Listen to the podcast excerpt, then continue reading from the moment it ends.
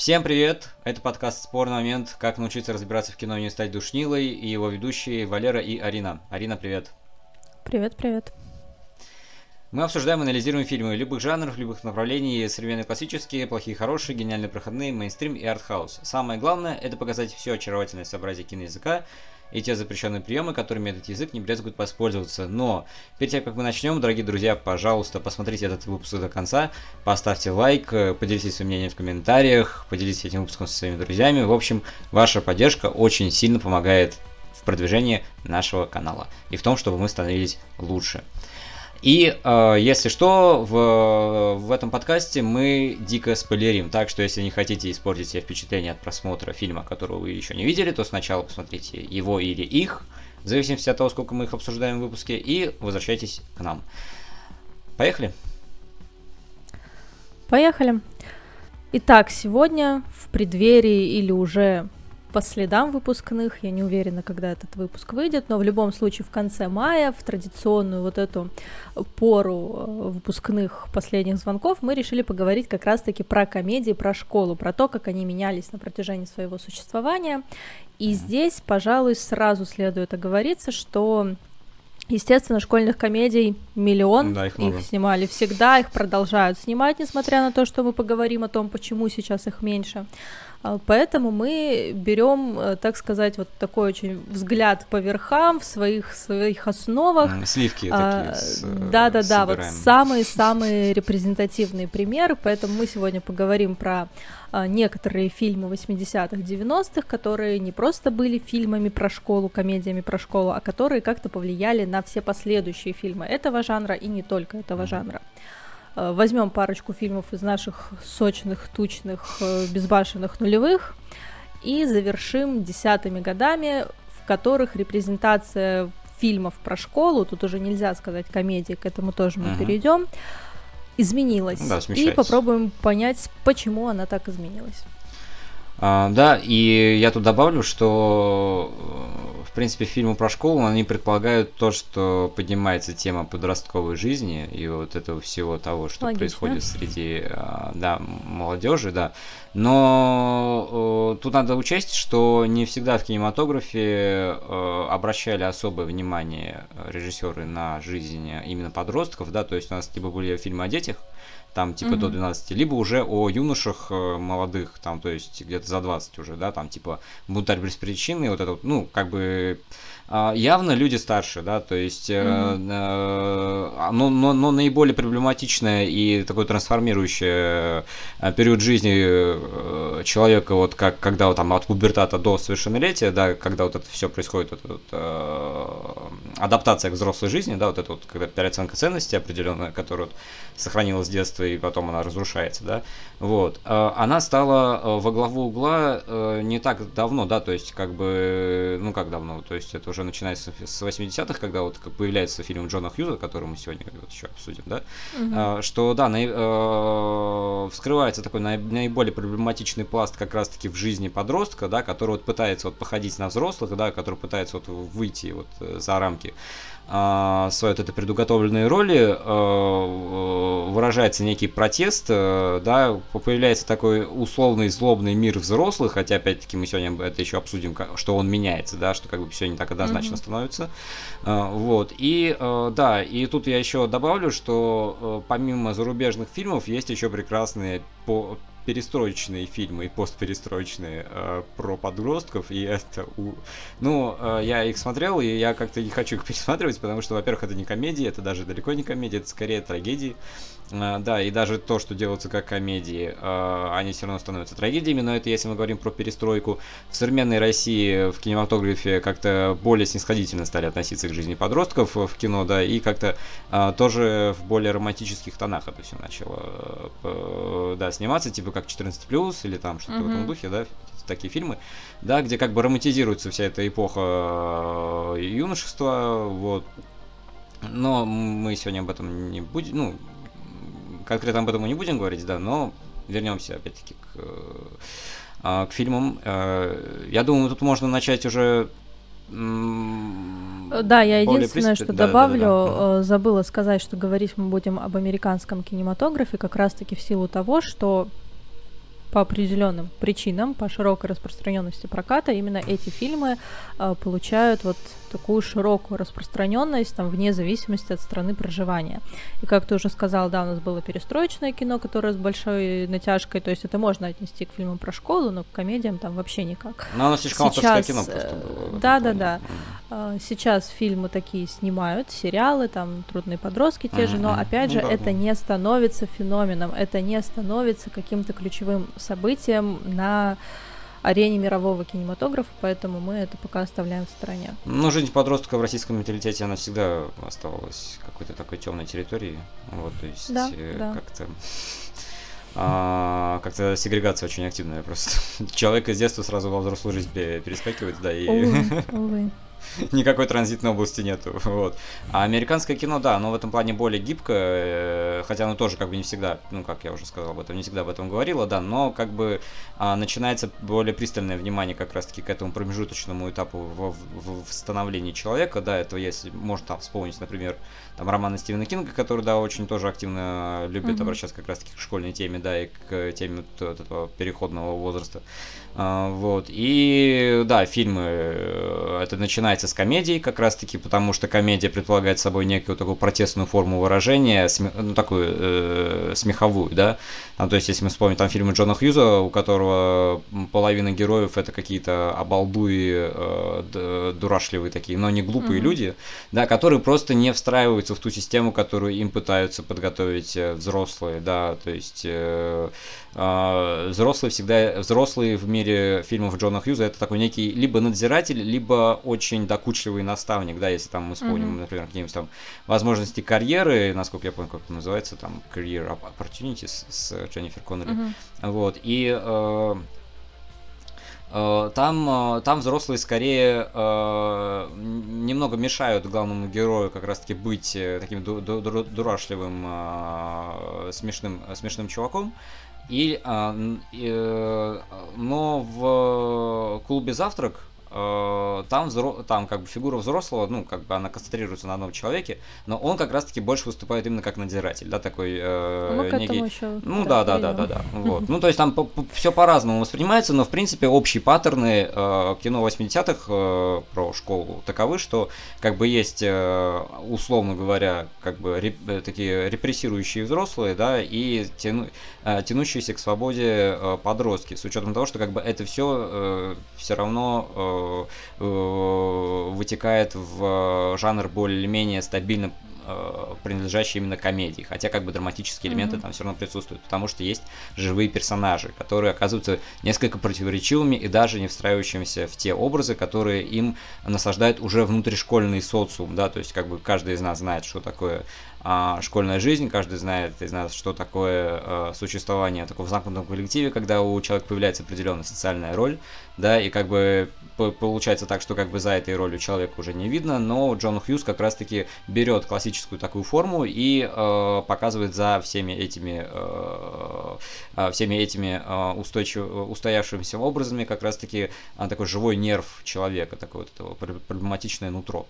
Вот, да, да. Раз уж мы заговорили про Джона Хьюза, пару слов о том, почему именно он. А, потому что в 70-е, 80-е годы, когда а, молодая аудитория начала снова ходить в кинотеатры, не будем этой темы касаться, там совсем можно долго закопаться. Но, в общем, появилась новая аудитория, которой, соответственно, нужно было снимать какое-то кино. И, как правило, опять же, вопреки распространенному, наверное, мнению, что условно вот эти комедии с сортирным низкопробным юмором это изобретение там 90-х нулевых, ничего подобного. В 70-е комедии про подростков снимали преимущественно в таком ключе. Тут, пожалуй, можно ну, упомянуть ну, так, фильм э, «Порки» 82 -го uh-huh. года, вот трэш-угар, вот это вот все здравствуйте, это все оттуда.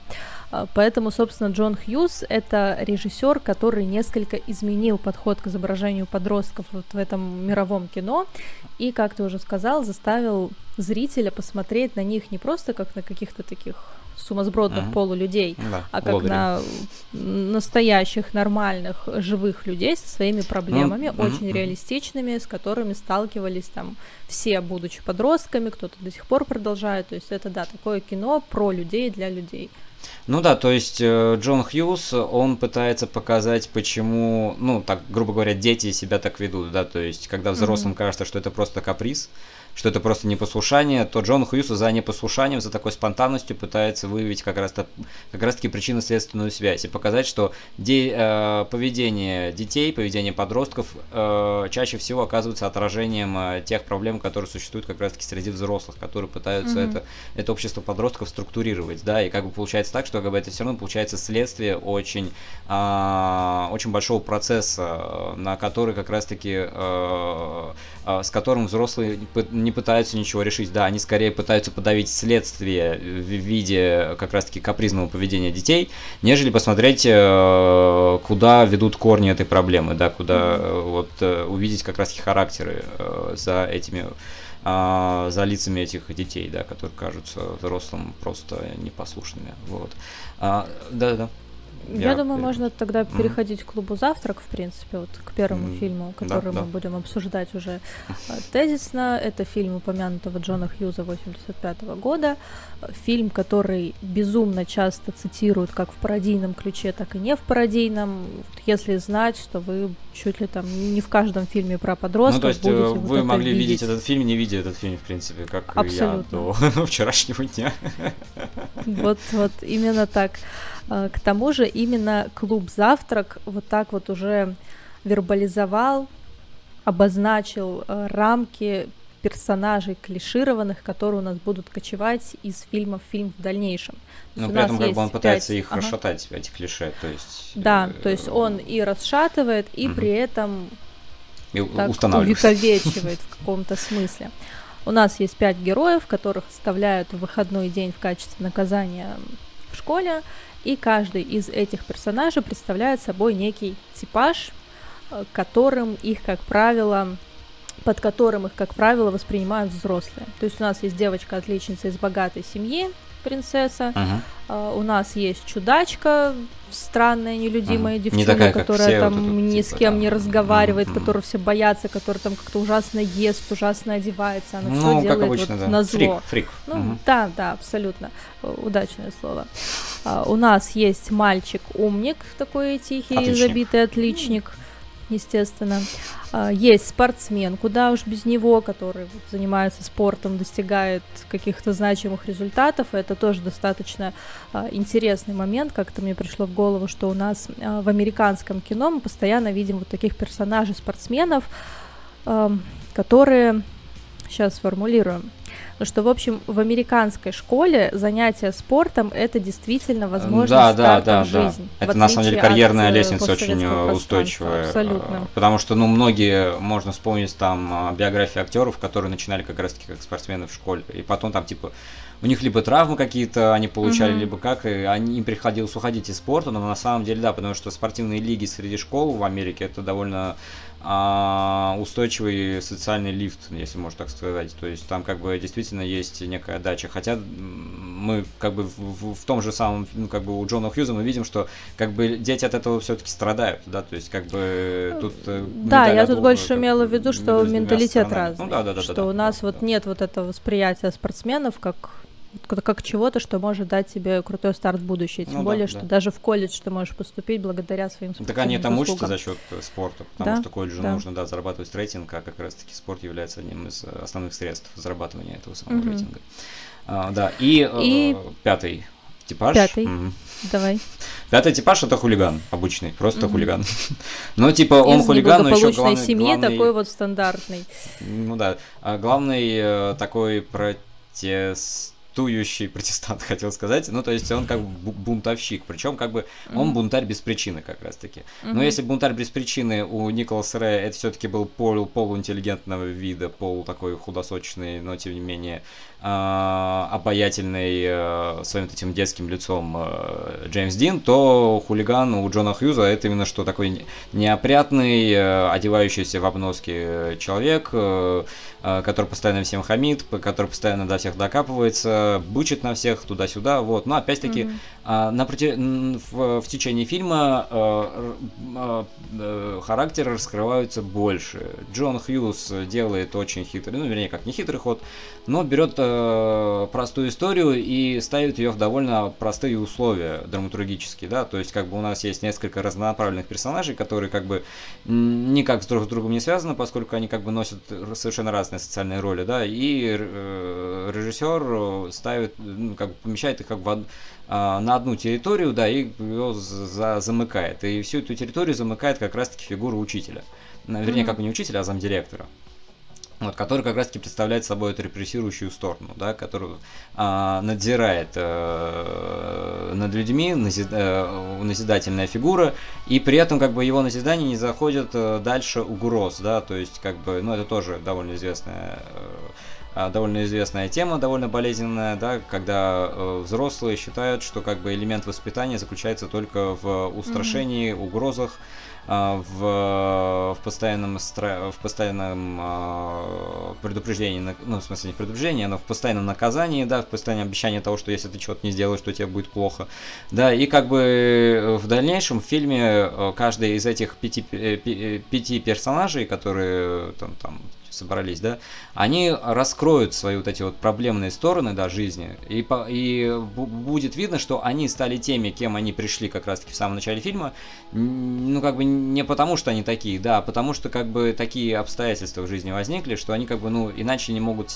поступить, да, но, тем не менее, они как-то могут критич, критически на это все посмотреть, да, и а, понять, что, как бы, взрослые хотят их видеть такими, какими они хотят их видеть, да, то есть, как бы, э, подросток с точки зрения взрослого, по крайней мере, именно в кинематографе 80-х, ну, как бы, в, интерпретации уже Джона Хьюза, да, то есть, взрослый э, видит подростка просто как э, бета-версию взрослого человека, да, mm-hmm. и как бы подросток не может себя вести как бы как-то иначе, да, никакие протестные формы, никакие это бунтующие стихи, никакие вот эти спонтанные выплески в мир, да, потому что подросток хочет именно жить, да, он чувствует такую тягу к жизни, вот, потому что как бы подросток в фильмах это всегда некий код э, а, обуславливающий как раз-таки тягу к чему-то спонтанному и неизвестному, да, к какому-то приключению, вот, то как бы взрослый это все подавляет, вот, ну, опять-таки мы сейчас говорим не про реальную жизнь, хотя такое тоже бывает, а про, про именно про кино, да, то есть какие паттерны в кинематографе существуют в этом плане. Да, я... Я mm-hmm. продолжу твою мысль, что, собственно, а, когда вот эти вот разные, абсолютно разношерстные персонажи начинают как-то друг с другом взаимодействовать, разговаривать, а, приходят к очевидной вполне мысли, которую мы-то уже все давно усвоили, что все идет из семьи по той простой причине, что а, ребенок когда мы еще говорим там про какое-то совсем раннее детство, для него в принципе весь мир ограничивается семьей. И даже когда он идет в школу, в другой социум, на который семья уже вроде как не влияет, он приходит в школу с тем набором готовых паттернов, которые он усвоил в семье. Uh-huh. И поэтому, естественно, это не может не влиять. И как мы увидим, проблема каждого из персонажей кроется именно в семье, в семейных отношениях. И, собственно, в кульминационный момент один из героев говорит, что неужели мы станем такими же, как наши родители. То есть проблема вот в этом противостоянии, обостренном уже до нельзя. Э, тут тоже, наверное, чуть-чуть сделаю шажок в сторону э, по поводу того, как Хьюз э, репрезентует вот эту разницу обстоятельств, в которых живут герои, и как влияют на них отношения с родителями. Это самая первая сцена, uh-huh. когда их привозят в школу. То есть мы уже с самого начала видим, как по-разному устроены вот эти микромиры каждого из персонажей. То есть, условно, там с Клэр, с вот этой девочкой uh-huh, из хорошей uh-huh. семьи, там ее привозят на дорогой машине, эм, как его звали-то, господи, Эндрю, спортсмена, отец по пути к школе, там, не давая ему еще выйти, начинает uh-huh. тоже снова его шпынять, поучать. Uh-huh. С Элисон, с девочкой, которая страдает от недостатка внимания, вообще не разговаривают, uh-huh. то есть ее просто молча высаживают, уезжают.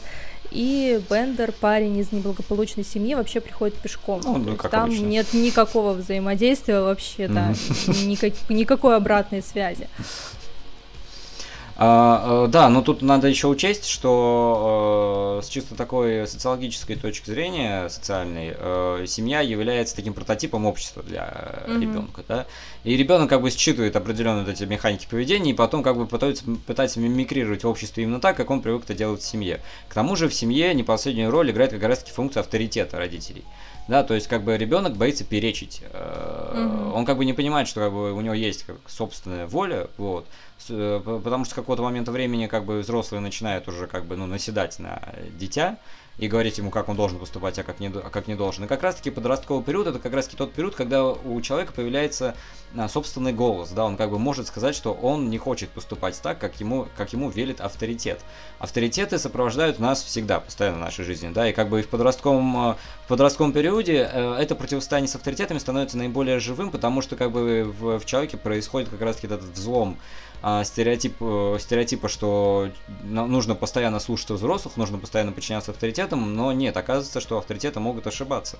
Да, и как раз таки а, там, где авторитеты ошибают, ошибаются, появляются как раз таки забитые, загнанные в угол э, э, люди, которые, которые, которых мы наблюдаем в фильме, да, как бы этот отличник, который боится получить плохую оценку, а, принцесса, которая, ну, у нее там как бы тоже свои проблемы, да, э, этот э, там из-за развода родителей, ну, да, из-за да, вот этого вот. Э, всего процесса тоже на ней Вот, спортсмен, в принципе, у него смежная проблема с отличником, да, то есть спортсмен всегда должен всего быть самым лучшим, всегда всего достигать, и как бы и никакой отцовской любви искренне тут идти речи не может. Про хулигана, ну, там, как обычно, то есть родители, которые не любят своего, э, своего ребенка, в итоге и получается, друг друга. ну да, получается так, что ребенок не любит тоже никого, потому что, как бы, да, недостаточно любви в жизни это довольно болезненная штука, вот, потому что, как бы, человек просто, а у него начинает э, выгорать и атрофироваться эмпатия, да, то есть, как бы, он mm-hmm. людей по-другому уже не воспринимает, он, как бы, э, любить может только в очень агрессивной форме, да, то есть, а, вот эта пресловутая фраза «бьет, значит любит», хотя я ее ненавижу, да, но она как бы симптоматична в этом плане, да, потому что как бы человек не по-другому не может воспринимать нормальные человеческие отношения, хотя, возможно, он тянется к другим людям, но по-другому не может, потому что как бы в нем уже изначально заложены такие механизмы. Да, ну, но... Потому что в семье, да, да любое да, взаимодействие да, да, да, сопровождается физическим насилием. Ну да, да, да, да, вот. И э, вот это не такая, как все, но она не такая, как все, потому что, ну, вот она никуда не встраивается, она вот, э, да, то есть, э, как бы э, ошибки взрослых, они проявляются как раз-таки в, в таком поведении детей, да, но при этом, э, опять-таки, в, в, в таком случае подростки являются как раз-таки отражением поведения взрослых, но взрослые как раз-таки, в, в чем заключается основной конфликт и на чем он строится? Он строится как раз-таки на том, что взрослые э, своего отражения в детях не видят они видят как раз-таки просто способ достижения своих целей. Да, как бы подростки становятся просто инструментарием. И опять-таки то, что ты сказал, вот эту фразу из фильма «Неужели мы станем такими же», да, это как раз-таки а, опасение по поводу того, что этот круг сансеры продолжится, да, как бы, и э, в этом плане как бы взрослый ну, так, такая метафора, это такой умерщвленный ребенок, грубо говоря, да, то есть как бы недозрелый ребенок. А взрослый это просто такая, это такая фигура, которая вот просто обрывает связи с детством и э, пытается жить как раз-таки в, в, в, э, в тех социальных установках, которые ему обещают некий комфорт и безопасность, да, и как бы и устойчивое развитие там, себя как как раз-таки социального, ну там э, элемента социального класса определенного, вот. Но это совсем глубокие материи. Э, мы видим, что Джон Хьюз, да, он берет классическую форму такой молодежной подростковой комедии школьной, да, а, сохраняет комедию, но при этом не забывает показывать нам живых противоречивых, ну, как бы, живых э, персонажей с живыми характерами, да, которые наполнены противоречиями и пытаются понять, в каком мире они живут. И это тоже довольно интересно, потому что, почему я говорил вначале про перестроечное кино подростковое, потому что, в принципе, у нас до этого подросткового кино в советском кино, ну, как бы его не было, да, потому что, как бы, не было такого ощущения, что, как бы, люди живут где-то не, та, не, не там, да, то есть у них не было mm-hmm. ощущения, что они живут как на каком-то беспочвенном пространстве, вот, ну вот, наступает перестройка, а, у, у людей смещаются ориентиры, у взрослых тем более, вот, и... Э, Э, режиссеры задумываются как раз таки по поводу того, а как э, подростки это все ощущают, да, как бы подросток становится как раз-таки такой наиболее проблематичной фигурой, выражающей как раз-таки основной конфликт и основное противоречие эпохи, которая лишается тех ценностных ориентиров, которые ее, ее всегда сопровождали до этого. Вот, поэтому, э, как бы по, по этой причине американское кино чуть раньше начинает, ну, раньше начинает как раз-таки обращаться mm-hmm. к, к теме подростков. Советское кино, оно именно уже ближе к 90-м а, задается вопросом, а кто же такие подростки, и что это за мир у них там, да? Потому что как раз-таки подросток это и есть то, то самое такое беспочвенное состояние, когда а, ты еще обвиваем а, идеалами а, детства, да, но, все, но видишь, как эти идеалы рушатся о барьеры взрослой, жи, э, взрослой жизни. Но все равно, э, как бы, э, мы видим, что, по крайней мере, у Джона Хьюза это в дальнейшем как бы тоже все будет трансформироваться. А, счастливый исход это не то чтобы такой классический хэппи-энд, да, потому что что хорошо в клубе завтрак, концовка остается в таком несколько подвешенном состоянии, хотя и с патетикой mm-hmm. на то, что как бы главное не прийти к какому-то конкретному результату, да, а, а, а измениться самому, да, опять-таки это классическая mm-hmm. такая драматургическая вещь, а, вот, а, и э, получа, получается так, что э, ну, там, допустим, был фильм там «Доживем до понедельника», где там угу. примерно так же кончался, да? Вот, но все, запутался. Реально. Так, давай я чуть-чуть в сторону вернусь к клубу «Завтрак». Я хочу пару слов буквально добавить про Эллисон. На мой взгляд, это самый интересный персонаж этого фильма, ну, лично на мой вкус. И на примере Эллисон мы можем увидеть, что игнорирование взрослыми своих детей может быть не менее страшным, чем физическое насилие или психологическое, любое другое, хотя игнорирование это тоже форма психологического ну, насилия. А, то есть мы видим ребенка, на которого вообще не обращают внимания, с которым не разговаривают, и отсюда вот эта двойственность ее поведения. То есть, с одной стороны, она жаждет обратить на себя внимание всеми способами, как мы уже говорили, она экстравагантно одевается, она себя как-то странно ведет, она постоянно небылицы какие-то плетет про себя.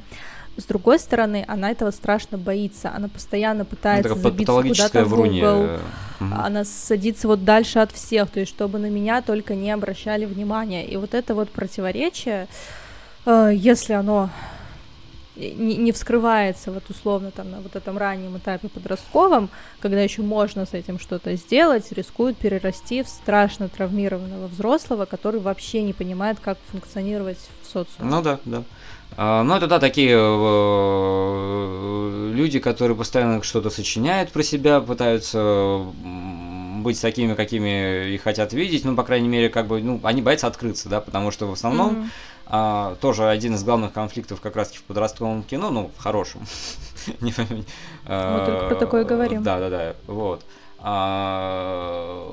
Как раз-таки боязнь открытости, да, то есть как бы mm-hmm. почему эти подростки как бы больше замыкаются в себе, почему возникает как раз-таки а, вот это преткновение между взрослыми и, и, э, и подростками, как, оно, как, оно как раз-таки заключается именно в том, что а, однажды открывшись, однажды показав то, ну, как бы свое внутреннее такое переживание, подростку говорят, что как бы оно ничего не значит, да, опять-таки это проблема обесценивания, вот. Mm-hmm. Ну и подросток понимает, понимает, что как бы нету смысла говорить откровенно с кем-то, да, легче закрыться, замкнуть, замкнуть, э, э, э, зам, закрыться, да, закрыться в себе, закрыться от социума, вот, и говорить взрослым именно то, что они хотят услышать, да, и потом как бы взрослый начинает как бы задаваться вопросом, а почему ты нам соврал, почему ты там нам сказал, что все mm-hmm. не так, вот, почему там ты вот, и, и опять-таки продолжается этот ком снежный, потому что взрослый считает, что ребенок врет, потому что он плохой, потому что недостаточно воспитания было, да, не потому что взрослые где-то что-то ошиблись в чем-то, да, потому что как бы угу. взрослые просто, ну, так, так бывает, что они э, ослеплены своей как раз-таки авторитетностью в глазах ребенка и считают, что любые их решения как бы а, безапелляционны, хотя это не все такие, вот, то есть как бы это надо, э, короче, вот.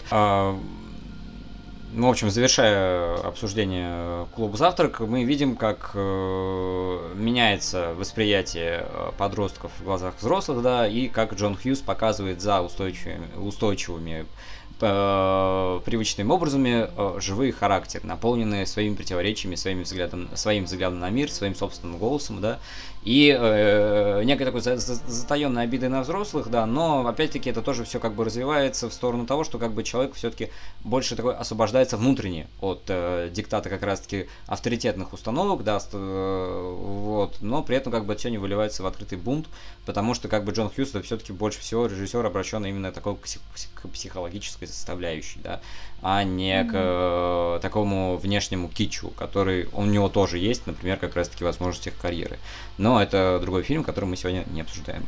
А следующая картина, о которой мы поговорим, это как раз-таки уже более приближенная к э, эстетике э, такого кича бурлеска, можно сказать, mm-hmm. или даже ну, не гротеска, гротеска немножко другое, а бестолковые а, Эмми Хекерлинг. Я, если честно, мало что знаю про этого режиссера. Но это любопытно, что она потом еще принимала участие в съемках сплетницы.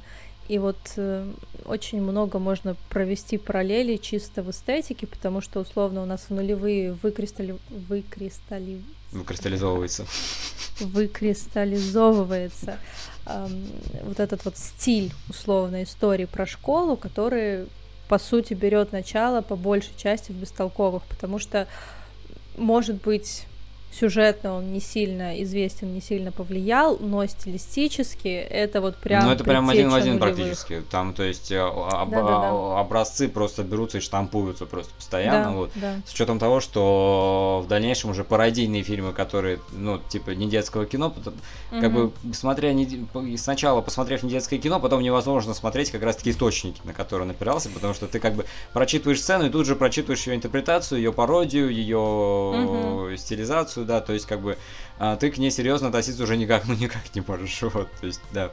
А, Бестолковые э, это фильм о такой э, девушке, дев, э, такой школьнице, у которой в жизни mm-hmm. все прекрасно, все хорошо. Вот она королева красоты местная в школе, у нее богатый отец, такой адвокат, довольно тоже сатирично изображенный адвокат немножко. Вот.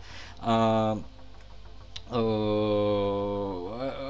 это такая, ну, как бы вся, вся парящая в облаках девушка, такая легкая, вот, э, и, ну, ее, ее считают простушкой, ну, вернее, как, у нее есть сводный брат, который, ну, постоянно на ней издевается, как раз-таки по поводу mm-hmm. ее интеллектуальных способностей, да, э, и, э, ну, происходит как некий переломный момент, когда эта, эта девушка пытается помочь другим. Да, она, ну, вернее, как, не переломный момент, а она понимает, что как бы у нее плохие оценки, плохие оценки это плохо.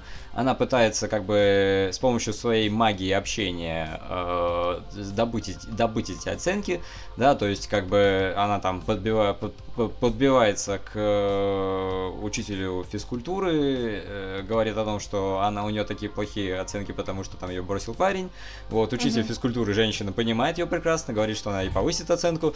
Э, вот, она, она, она сводит между собой э, учителей математики и забыл, там мужчина что преподавал.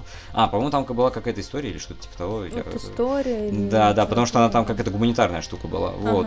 Но тем не менее, да, она их сводит вместе, и э, они счастливы, там все такое, да, и эта простушка видит, как прекрасно нести добро в люди, вот, потому что как бы добро все любят, за добро тебя все любят, а, да, как бы, но, но, но опять-таки здесь из-за как раз-таки маской бурлеска, да, и легковесной комедии как раз-таки скрывается довольно, ну, не то чтобы примитивная, но очень полезная мысль, что как бы, ну, не, не надо добиваться того, чтобы тебя любили другие, нужно прежде всего полюбить самого себя таким, какой ты есть. Угу. Опять-таки это тоже она один из основных конфликтов таких стержневых для подросткового кино. Ну, в принципе, для любой психологической драмы, да, если она на это рассчитана, да, но в принципе, если мы говорим о подростках, то, при, то, то это главная проблема, э, это становится главной проблемой, постольку, поскольку подросток, опять-таки, это промежуточный этап между взрослыми, да, и э, между детьми и взрослыми. А, и как раз-таки э, из подростка получится закомплексованный взрослый, да, если подросток продолжит, продолжит к себе относиться с нелюбовью, да, он перестанет, э, как бы, он перестанет себя уважать в угоду того, чтобы его уважали и любили другие, да, но опять-таки э, любовь других людей это приходящая вещь, опять-таки, что мы увидим как раз-таки уже в дрянных девчонках, которые, ну, очень сильно похожи на бестолковых, ну, прям, ну, Абсолютно, да, да, да, да, да, растут. но опять-таки да. дрянные девчонки это все трансформируют, вот, то есть они становятся более, mm-hmm. да, а, вот. Бестолковые это такое детище 90-х. Там вот это вся эта клиповая эстетика, опять-таки это около, около, э, около мюзикленные такие паттерны там визуальные, которые будут более отчетливо видны уже в следующем фильме, о котором мы поговорим. Это 10 причин моей Потом ненависти. скажешь. Ну, да, да, да. Вот. что ты сразу раскрываешь все карты. У нас в описании видео уже написаны все фильмы, которые мы Ну обсуждаем. ладно. Это то же самое, как делать интригу из э, того, о чем же будет видео на Ютубе. Вот, а на превью и название уже все написано, как бы. А, Да, но вернемся к бестолковым, э, что да, вот э, в школе появляется новенькая, вся из себя такая забитая серая мышка, и э, как раз-таки опять у нас есть такой ну, стереотип из школьных э, ком- из школьных комедий, как раз-таки такие а, гламурные сучки, да, то есть такие Мгм. а, а, девушки в, с необыкновенно высоким ЧСВ, вот, с необыкновенно высокой самооценкой, которые ни во что не ставят других людей, опять-таки, как в «Дрянных девчонках», как раз-таки это а, вот это персонаж Рэйчел Мак- МакАдамс и в, в дальнейшем Линдси Лохан, но это не, не суть, ну не сейчас, вот. А, и бестолковые этот стереотип немножко ломают, да, потому что как бы главную героиню этого фильма э, Шер. Шер, спасибо. И, потому что как бы Эмма, я такой, ее зовут Эмма. вот. Типа как а, Джейн Остин, да. А, вот. А, Джейн Остин Эмма вкинул и не сказал. А. Бестолковые — это очень-очень вольная интерпретация романа Эмма Джейн Остин, как раз-таки про такую очень деятельную девушку из высшего общества, которая ходит и занимается тем, что причиняет другим добро, но в конечном итоге понимает, что ей бы свою энергию лучше направить немножечко На себя. в другое русло, да, что, собственно, и с Ну, Шер Амелия, происходит. э, Если можно так вспомнить, самый ближайший пример это Амелия.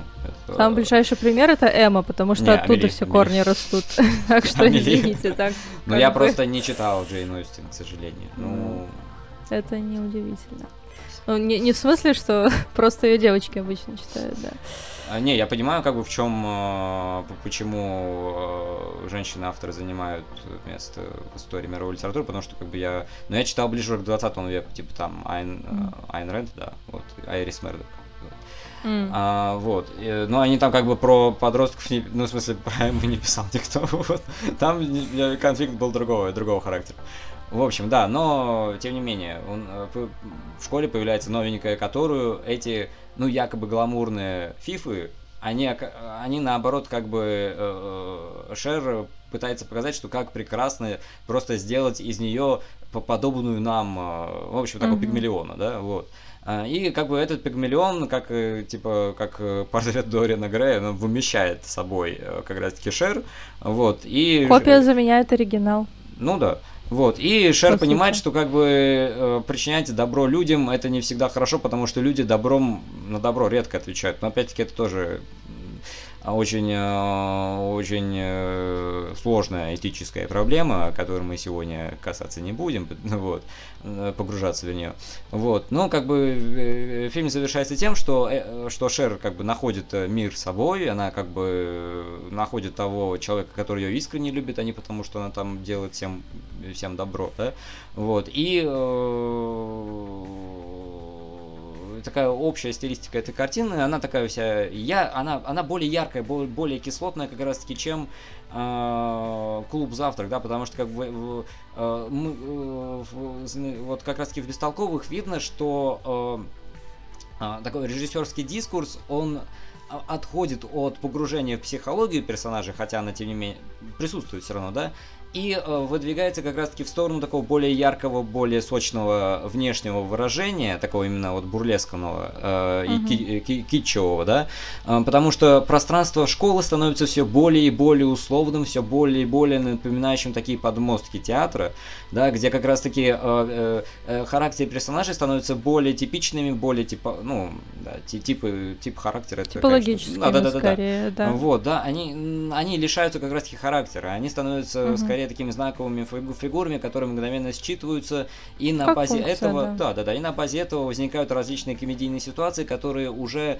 ну, э, не как у Джона Хьюза, да, они как бы, ну, не разрушаются пу- путем, психо- путем психологического наполнения, да, и, по, по- по- и демонстрации вот этих живых противоречий. Нет, тут как бы уже, а, тут это присутствует уже в меньшей степени. Все-таки мы говорим о культуре 90-х, как раз таки о культуре э, скорее внешний, чем внутренний, грубо говоря, mm-hmm. да, опять-таки это все, то, что это все буквально выплескивается все это на экран, вот, буквально это все превращается в такой некий мюзик-холл, Э, на, на, на волне этого, на волне такой трансформации стилистики, я думаю, можно перейти как раз-таки к 10 причинам моей ненависти. Mm-hmm. Ну вот, потому что там эта стилистика уже ну, такой ставится во главу угла именно. И это тоже является такой интерпретацией классического произведения, а именно украшение строптивой. Э, вот, хотя я все это время вспоминал фильмы с Андриана Челентана, если честно. Вот, ну, это не важно. Ну, уже, да, не, не суть. Там, в принципе, это тоже переиначивание.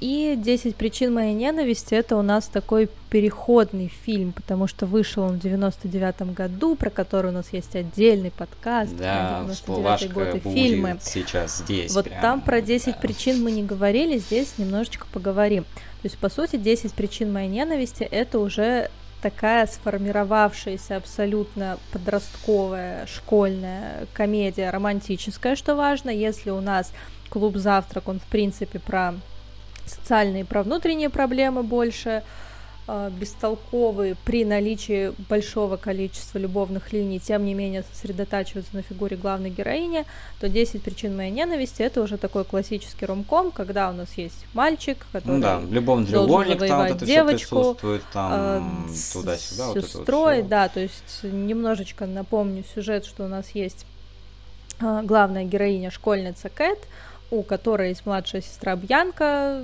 которая хочет встречаться с мальчиками, но строгий отец запрещает ей это делать, пока у старшей сестры Падуя. не появится Вы пай. часто видели да, американскую да, да. школу под названием Падуя? Ну, извините, тут уже в году Шекспиру из песни слов не выкинешь, как говорят. Ну, да. И один из ухажеров Бьянки э, платит местному хулигану в исполнении Хита Леджера, это у нас первая крупная роль, собственно, которую он заявил о себе. Нет, а надо еще назвать человека, который исполняет ага. роль э, возлюбленного Бьянки, э, мальчугана. Э, Джозеф ага, Гордон Леви. Джозеф Гордон Леви. Да, и потом, да. потом, а, так он потом еще перекочует ага. в 500 дней лета, вот, то есть как бы... Он повзрослеет, ну, да, и да, продолжит ну, как бы немножко страдать от любовных драм. В плане героев вот, любовников, да, которые никак не могут наладить отношения с противоположным полом. Ну, я имею в виду, что как бы, да, вот не, не получается у него здоровые отношения. Вот, его. Ну, увы, увы. Да. Это да. хоть не загадочная кожа. Угу. А, ну и, собственно, здесь у нас возникает еще один очень такой типичный штамп для, для подросткового молодежного кино. Это плохой мальчик-бунтарь, который там сидит, просто прикуривает от э, газовой плиты где-то в школе, э, который себя отвратительно ведет. Он хулиган, ну, естественно, которого... Естественно, естественно. Надо сказать, тоже нездоровая романтизация хулиганов на самом деле. Вот, но мы... Ну, 10 причин моей ненависти, в принципе, очень далеки от реальности. Ну, вообще да. Потому... И в пару к этому хулигану нам, естественно, нужно дать хорошую девочку, которая читает книжки, ходит в театр, которая вот просто образец э, Это такой высоко Это... организованной особы. Э, да, то есть, собственно, вот этот вот штамп, он у нас здесь очень плотно стыкуется и дальше будет кочевать где только не и даже в, в пародиях, да, потому что а, самый главный штамп это именно постоянно присутствующий элемент соревнования, да, потому что нельзя mm-hmm. просто так взять и показать любовные передряги, да, нужно, чтобы любовь всегда представляла собой, э, представляла собой некий такой а, момент а, игры между действующими mm-hmm. лицами, да, потому что как бы в бестолковых как бы такого, ну, нет. В бестолковых, в бестолковых просто есть путь главной героини, да, но как раз-таки, э, ну, пьеса Шекспира как такой инвариант, он, да, показывает, что как бы а, герои постоянно должны э, находиться между собой в такой, в некой игровой концепции, да, то есть как бы так же, как и это все она, это примерно того же года mm-hmm. фильм, да, где а, любовь возникает как побочный эффект. Любви изначально От сделки, там да. и нету. Вот тут, да, кстати, да, у нас да, тоже да. появляется вот этот вот штамп, что кто-то о чем-то насчет кого-то с кем-то договаривается, кто-то должен в себя кого-то влюбить, но, естественно, mm-hmm. это все потом перерастает в настоящие чувства, потому, то, потому да, что естественно, вся именно школа так это и работает. и красавиц. Опять-таки, спасибо большое не, не детскому кино, другое, что да. он это очень здорово все э, обсмеял, да, и в, в который mm-hmm. раз.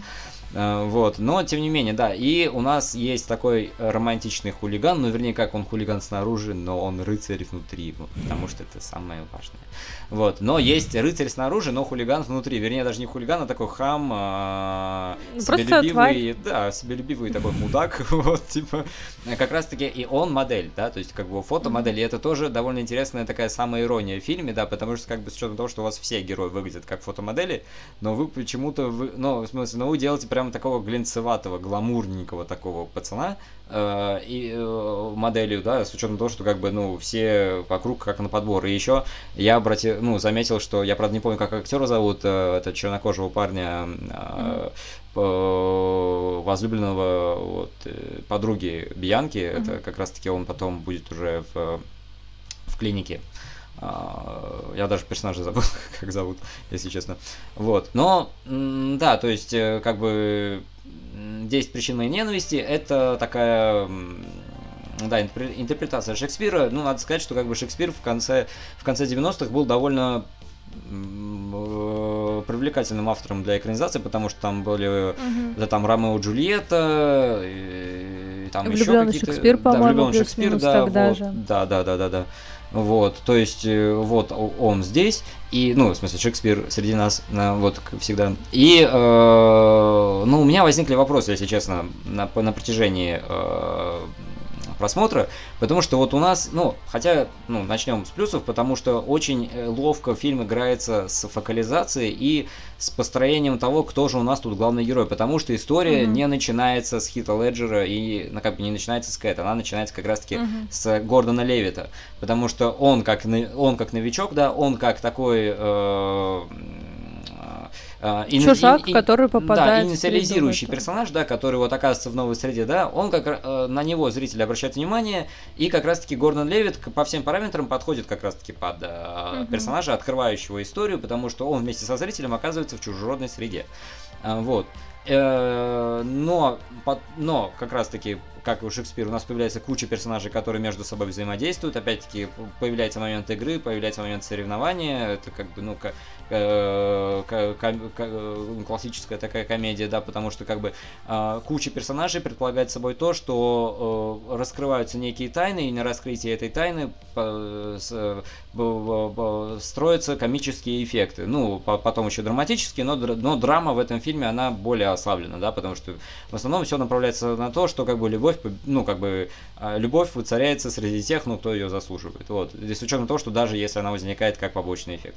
Вот. А, стилистика становится еще более а, еще более бурлескной, да, еще более клиповой, в отличие даже от той же самой от тех же самых бестолковых, да, то есть э, это уже практически напоминает собой, ну, если честно, мне это немножко напоминал мюзикл, но просто потому, mm-hmm. что мюзикл, мюзиклы, в принципе, это фильмы с довольно условной структурой, да, и с довольно mm-hmm. условными персонажами, от которых как раз-таки погружение в характер не требуется. Они скорее выполняют некую функцию, да, они играют определенные роли, э, да, и э,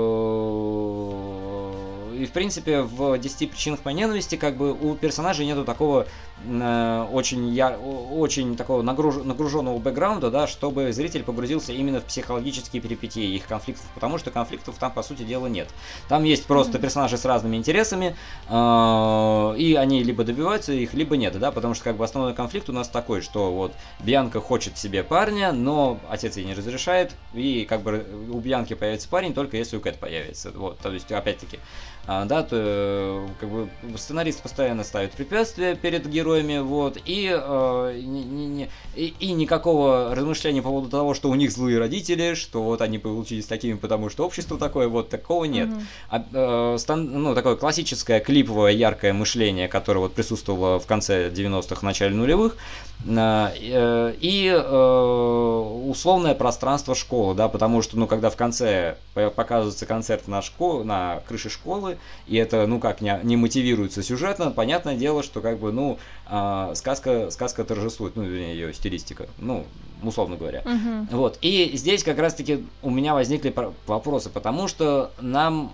Кэт демонстрирует как абсолютно ну, строптивую, да, э, отчужденную от других людей, хамоватую немножко, такую феминистку, что вот э, она никого не любит. Хотя э, и люди ее тоже не любят, да, потому что она mm-hmm. вот такая, такая челентана из украшения строптива, вот.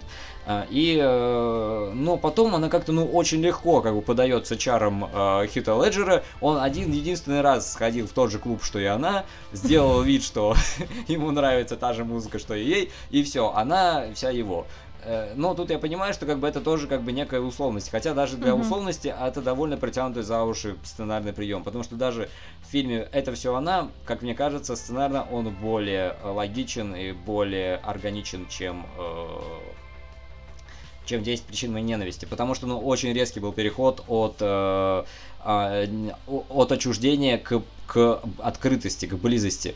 Потому что обычно это как раз-таки и является главным сюжетообразующим mm-hmm. элементом подобных фильмов, да, ориентированных как раз-таки на то, что два противоположных, чело, э, два противоположных друг другу человека сближаются, и между ними появляется химия. А здесь химия появилась, ну, буквально вот прям, ну, из ниоткуда и в довольно, в довольно скоростном режиме, да. И... Э, Дорогие друзья, прошу прощения, что столь внезапно прервал ваш просмотр или прослушивания. Дело в том, что мы записали слишком много материала про школьные комедии, и поэтому на этапе монтажа мы решили разделить этот выпуск на две части. Соответственно, вторая часть выйдет на следующей неделе, а уже после нее мы завершим тему интерактивного кино. Пока что подписывайтесь на наш канал, ставьте лайки, делитесь своим мнением в комментариях, делитесь этим выпуском со своими друзьями. Также вы можете посмотреть другие видео на нашем канале или посмотреть другие выпуски нашего подкаста. И не забывайте, что э, наш подкаст существует еще и в аудиоверсии на различных платформах. Это Яндекс Музыка, Google подкасты, Castbox, э, Apple подкасты, э, звук. В общем, все ссылки будут в описании. Всем до скорого, всем удачи!